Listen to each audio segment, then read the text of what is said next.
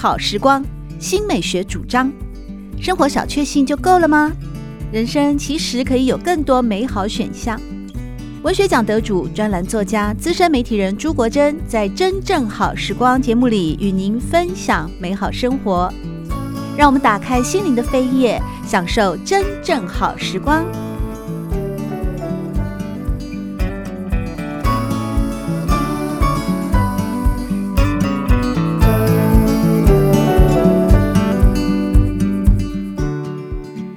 朋友们好，欢迎来到真正好时光，我是朱国珍。在今天节目当中，我们邀请到的是非常优秀的小说家，目前也是彰化中学的高中老师陈玉轩，和大家分享的是一本小说集，书名叫做《那些狂烈的安静》。玉轩你好，国珍你好。很开心哦，看到我们玉轩呢，这几年来呢，每隔一段时间哦，都会累积作品出现哦，真的是太棒了。为什么？因为玉轩过去是得过时报文学奖以及林荣三文学奖的优秀创作者，而这一次在你的最新的短篇小说集《那些狂烈的安静》里面，收录了六篇小说，受到大家的重视，特别是。我也有一些在其他高中教书的朋友，他们跟我强力推荐，是因为这本书里面的小说，其实它的聚焦的内容都跟家庭或者是校园有关啊。听到说有其他的高中老师有兴趣这一点，我自己是觉得蛮欣慰的。那因为我要写这个东西的原因呢，其实本来是有点犹豫要不要写这个题材，那因为它这个题材。跟我自身是比较贴近的。那我这个题材的发想，当然是从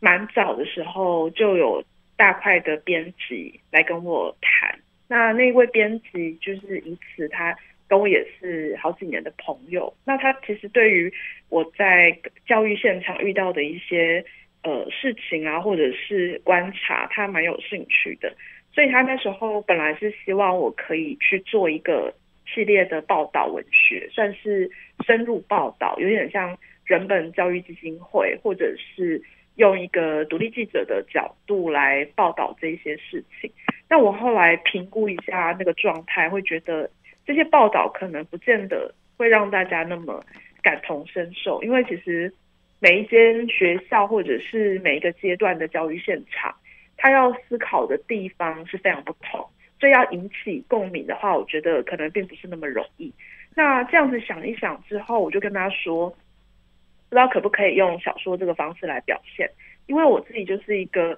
蛮喜欢用虚构来说故事的人。那这个虚构说故事，其实它可能够涵盖的东西，就变成是一个比较整合的，也就不一定要让大家对号入座，说，哎，这个东西。等同于这个人的经历，不见得，他可能是我累积了非常多年的观察，然后把它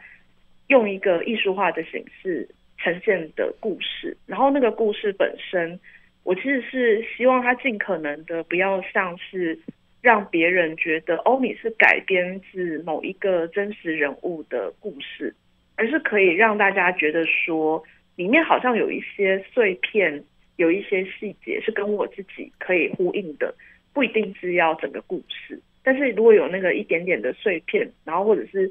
呃像拼图一样的东西，他就觉得好像可以让读者觉得好像是跟他的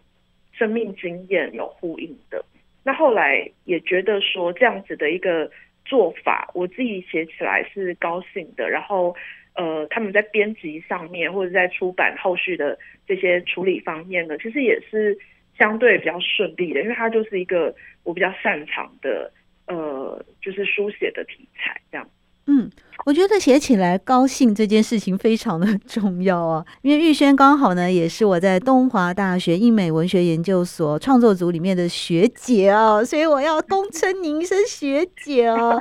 在过去我们的那个学院训练里面啊，关于写作呢，其实有很大多数的时间，我觉得都是在激发一个创作者的热情，它是一个完整的舒坦。我觉得这个舒坦的部分哦，应该就是某种高兴或愉悦的来源。但是刚才呢，玉轩也有提到说，最早你的这个成书动机，出版社的编辑跟你谈的时候，是希望你以一个报道文学的方式。哎，报道文学就感觉那个蛮血淋淋的哦，尤其是在一个以升学为主的青少年的教育过程当中哦，他会比较。尖锐吧。然而，我更好奇的就是哦，因为在这本书的你行销的过程里面有提到说，嗯，你是以一个小说家的身份卧底在教育现场啊，哇，这样听起来好像特务，特务宣，特务，这会造成干扰吗？这个问题真的很好。其实我我我那时候在想说，他的这个标题。呃，行销上面的一个标题，其实是我也可以接受的。应该是说，那个可以接受，是我自己的身份认同也是比较多重。当然，如果说硬要讲的话，我自己更希望我是单纯的写作者。但其实目前这很难吧？这吃不饱啦，啊、不要了，会饿死。真的，真的，所以。要赶快，就是赶快劝我说不要不要，对对，不要，千万不要这么想，会饿死。我告诉妹，会没有钱买漂亮衣服。呃，这这要 跟大家分享一个梗，就是我跟玉轩最早认识的时候，我们在那个郭强生老师的戏剧文类的课堂里面啊。那时候我念研究所一年级，然后刚来修这堂课，我很害怕，因为我已经离开校园十五年了，我也不敢跟大家讲话。第一个来跟我说话的人就是陈玉轩，我真的永远记得你的温暖、你的善意，还有你的友谊。可是我们的话题是从哪里开始呢？怎么网购买漂亮衣服开始，对，对，因为因为我记得那时候你在教室里面的一个存在，因为那时候都还不认识嘛，就想说，哎，这个学妹在那边非常呃孤僻，因为都还没有讲话，孤僻，我觉得非常优雅的在那边，然后我就想说，哎，那我要来打破一下这个优雅，跟她讲个话这样子，然后后来就就聊上了，大家都没有话可以讲的时候，郭老师就会。特别看向某一些学生，希望他们可以好好的来发言一下，这样子。我刚刚提到这一点呢，当然就是回到我们啊原本说，玉轩，你希望人家能够多多的提醒你哦，不要那个放弃工作哈，因为你这样才能够继续在网络上我们一起啊来买到漂亮的衣服啊，所以工作很重要，但是也不要放弃创作，即使你现在卧底的身份很可能被拆穿了。那怎么办？你要怎么面对呢？你有想到这个问题吗？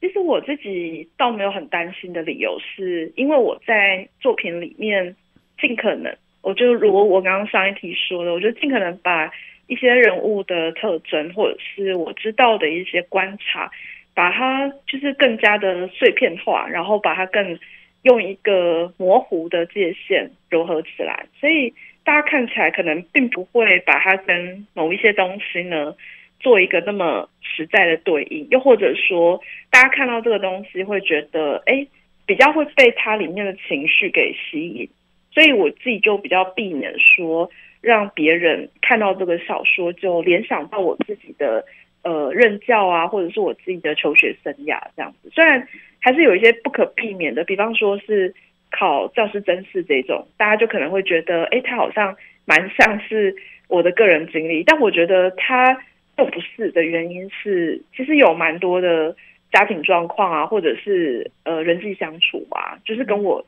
自己本身是差异很大的，或者是完全就是不相干。就像是这本小说里面还蛮多去描写到一些破碎的家庭，或者是家庭里面的一些难解问题，跟他的教育现场是呼应的。那跟我自己本身是完全不一样，因为我自己的家庭其实就是一个呃非常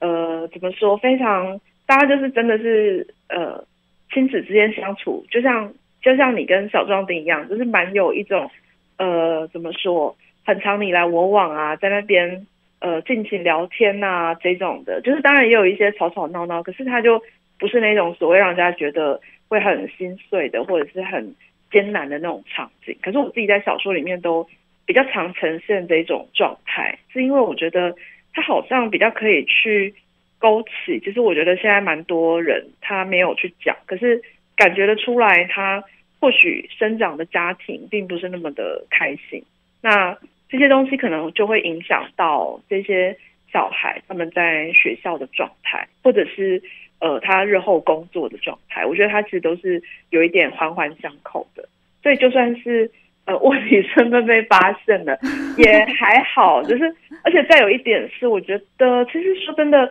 在校园里面，因为呃，大家从事教职啊，都蛮忙碌的，所以也不见得大家都有时间看我的作品啊。然后学生学生也是，这时候就很高兴说我的学生并没有那么热爱阅读，对，所以其实他们发泄的机会是非常非常低的。对，透过了一个小说艺术的重新整理以后，其实我们看不到了那些非常尖锐的发生在教育现场的冲突哦。或者很多的无奈，因为在小说的艺术形式里面，它很可能会让所有的读者去投射到某个部分的情感。然而，我还是看到了有一些主轴是不时穿梭在呃各篇的小说里面，比方说升学的压力啊啊，一些家庭里面的不理性的家长啊等等啊，小说里面的人物。不管他的设定是嗯大学生也好，或者是考上较真的呃一个新晋老师也好，或者是小学生也好哦，好像隐隐约约的都会有一个我要变得更好，所以我的成绩要很好，我就是要成为一个大家。所看到的某一种标签的 那种样板人物，如果我达不到的话，例如《笔端》这篇小说啊，那这个主角人物就是刚考上教甄的老师呢，他虽然有很多优异的成绩啊，但是呢，呃，他还有一个更优秀的哥哥，而且呢，他如果呢达不到父亲的要求跟标准，他也会挨打。小学时一分一下，书里面这样写，学校打多少，爸爸就打多少。中学以后，有些校园慢慢不敢明目张胆的体罚，老师们的藤条派不上用场，他的老师就转而打电话到家里关心。结果呢，成绩一旦退步了以后，也是每天又会挨打。哎，真的还有这种体罚吗？目前的教育现场，据我所知，它其实是还存在的，可能不见得是。直接这样子打，但我知道是相关的体罚还是有，只是那个体罚的一个呃学校就是处，呃就是说他还继续用体罚这样子呃处置学生的一个学校，可能并不在我自己的同文层里面，因为我待过的几间学校都是公立学校嘛，那我自己所了解到的这个体罚，应该就是在我们。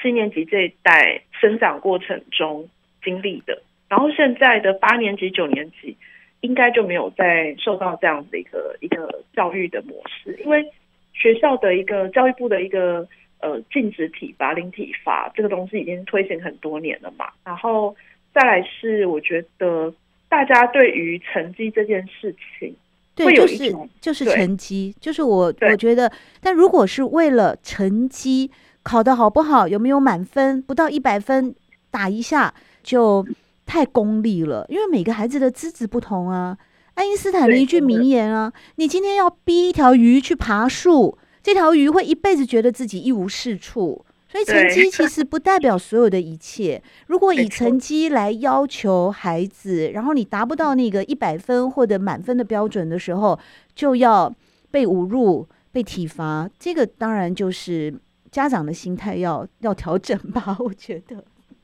对，但我觉得往往那种心态上，据我的了解啦，他好像是蛮难去调整，因为他好像是一个很希望可以阶级复制的状态。就比方我们家是，假如啦，我们家是医生世家的话，那我也会想要去要求我的小孩也可以考上医生。我知道蛮多，尤其是南部的家庭，还蛮多会有。这样子的状态，然后那种状态是，呃，比较幸运。当然，这个孩子他喜欢当医生，也乐于就是考好的成绩。可是也有一些是他怎么样都考不上，然后他就可能经历无数次的重考，或者是他去重考班里面蹲很多年，但是都没有考上。然后这种事情其实是我知道他不止发生的一个的个案，像在台北国际书展那边就听到。吴小乐这个作家他就有分享说，他在 d c a r 上面有看到呃有一个相关的询问，虽然不知道那个询问是不是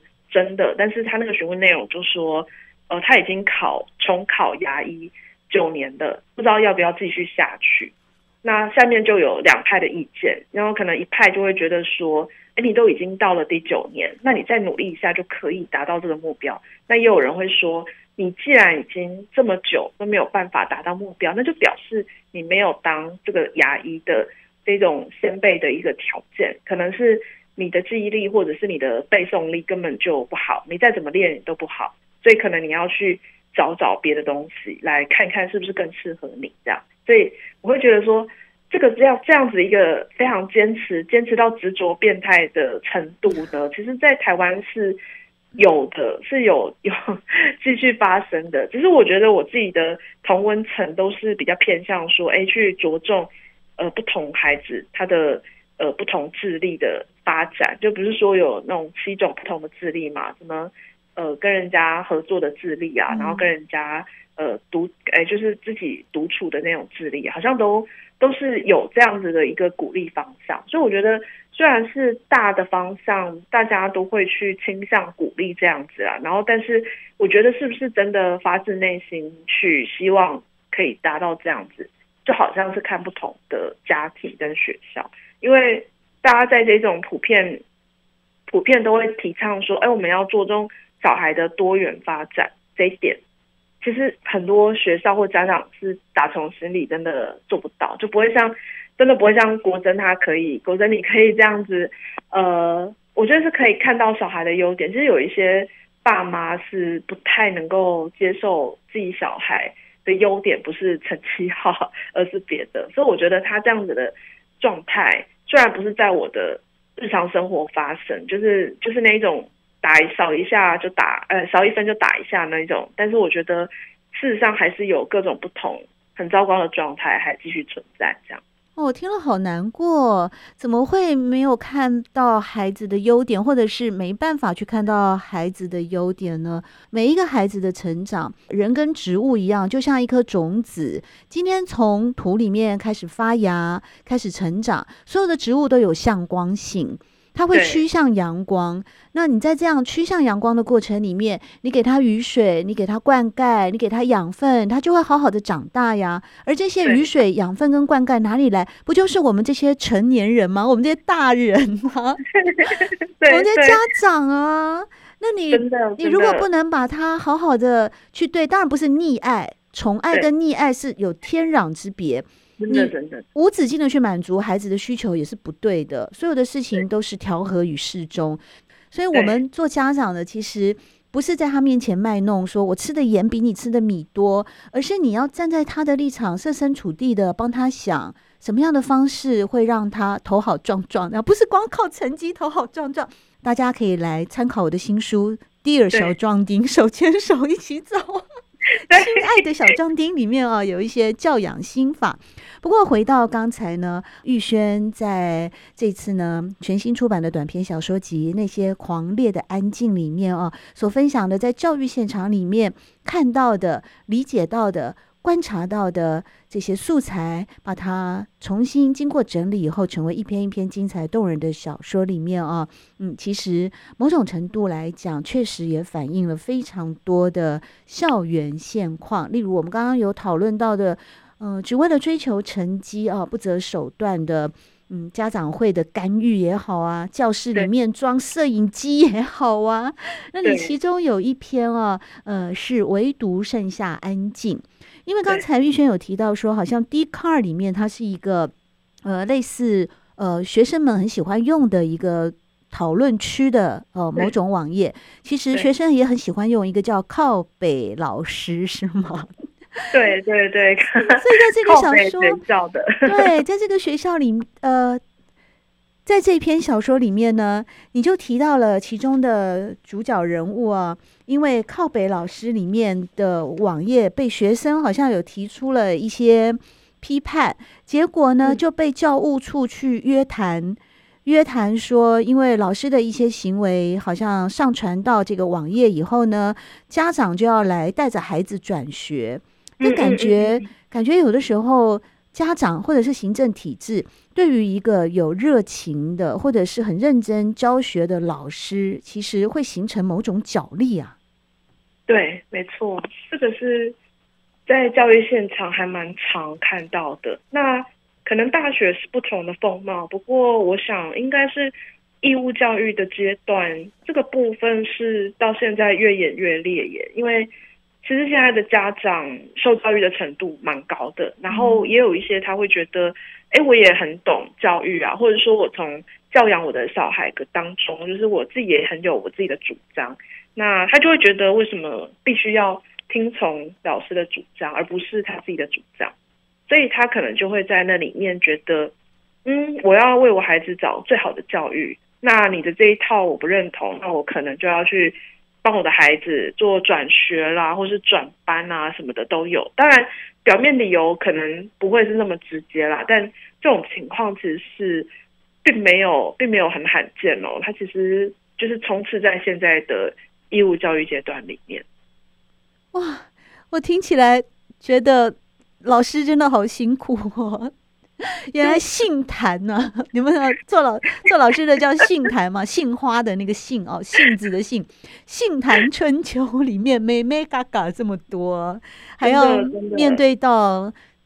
某些家长，然后以为他们会比老师更专业，会对你们。老师们的教学提出一些更高明的指导原则，哎，我其实常常觉得这种事情就是缘分了，主要是孩子在这个环境适不适应。他如果呃觉得很开心，你就让他很开心的去上学嘛。那如果不开心，有霸凌或者是有哪些人际相处的问题的话，哦。再做处理，所以我其实哦，我的教养过程里面，我最开心的事情就是我儿子从进幼稚园的第一天到他现在念大学二年级为止啊，他每天都很喜欢去上学。他成绩不好，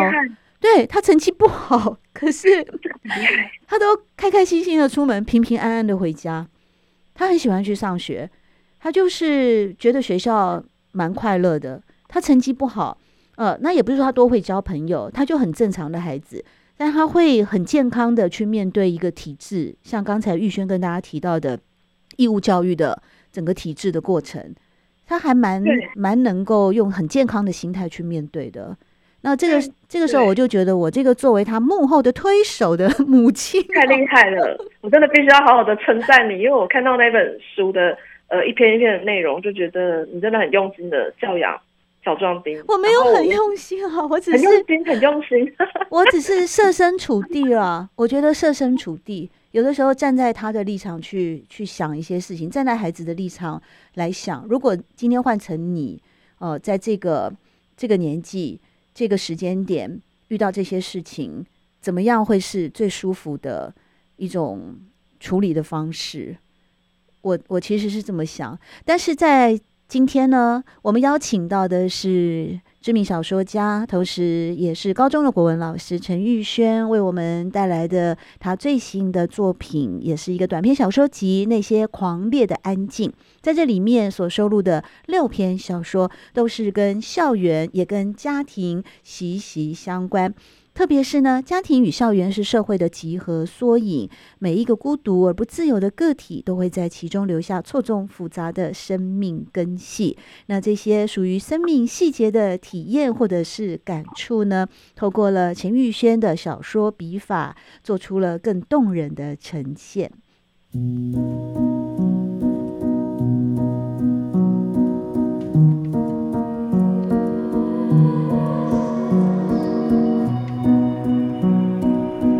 好时光，每个星期六早上八点钟到九点钟，在汉声广播电台全国联播网播出。